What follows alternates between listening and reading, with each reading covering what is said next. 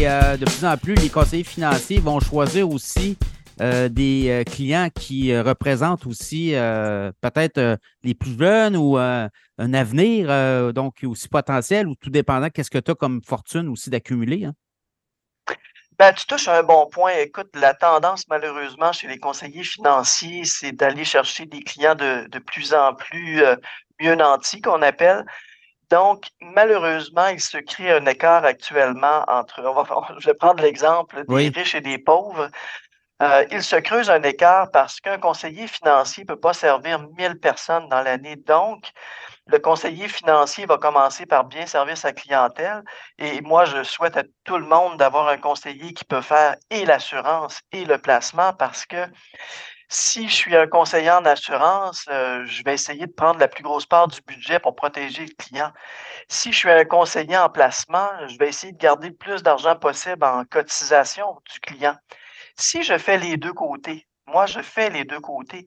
Quand je regarde le budget du client, euh, je n'ai pas de tiraillement entre le placement ou la protection.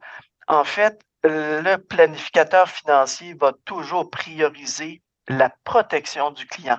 Si un client me donne 500 dollars par mois de REER euh, ou de CELI ou peu importe, et qu'il a besoin d'une protection de 150 dollars par mois pour protéger euh, toute sa structure de patrimoine, je ne me pose pas la question, on va réduire le montant qui était alloué au placement. C'est automatique parce que le plus important, c'est vraiment de protéger la structure financière. Et là, ben, ça devient important. Dans le cas de l'invalidité cancer, si les gens prennent euh, la décision trop tard, une fois que tu as, développé la maladie, là, il est trop tard, les assurances ne veulent pas nécessairement embarquer dans ce cas-là. Donc, c'est vraiment de la prévention à long terme. Hein? Il faut le faire en prévention. Écoute, on, fait souvent la, comparaison. Moi, je paie des assurances automobiles, j'imagine que toi aussi. Combien d'accidents avons-nous eu depuis 15 ans? Euh, on ne se pose pas la question, on assure notre maison. Les assurances montent à chaque année et pourtant, moi, je n'ai jamais rien réclamé depuis 20 ans sur ma maison pour des biens qui valent 3, 4, 500 000 peut-être. Mais si je gagne 50 000 par année, au bout de 20 ans, c'est un million que je protège.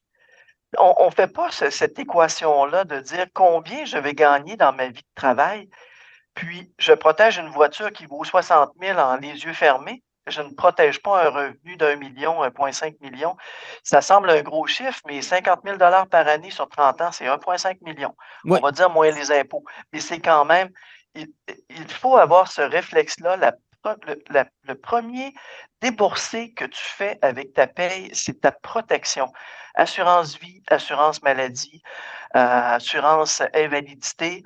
Euh, et c'est un conseiller qui va faire la part des choses avec toi pour savoir à quel endroit on alloue le budget. Et ensuite, on va faire du placement. Oui, d'autant plus que les dollars économisés coûtent très cher. On a déjà payé de l'impôt dessus.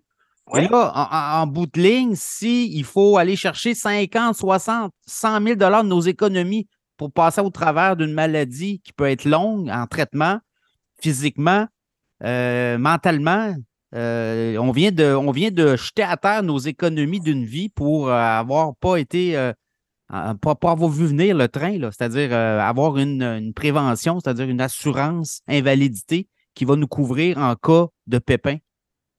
Oui, oui, écoute, c'est la base de la planification financière. Le, premier étage qu'on doit franchir, c'est la protection. Notre protection et ensuite la protection de nos proches.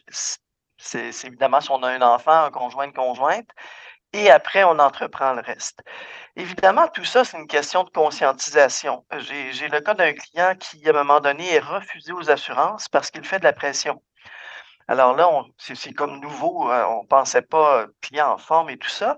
Mais là, on apprend que c'est un problème familial parce que les familles ne parlent pas de leurs problématiques de santé. Donc, si ton papa, ta maman ont des enjeux de santé puis qu'ils n'ont jamais abordé ça avec toi, ben, au moment d'une première euh, demande pour euh, te faire assurer, ben, finalement, on peut découvrir dans ton sang ou par ta pression que, oups, tu es peut-être moins admissible qu'on pensait.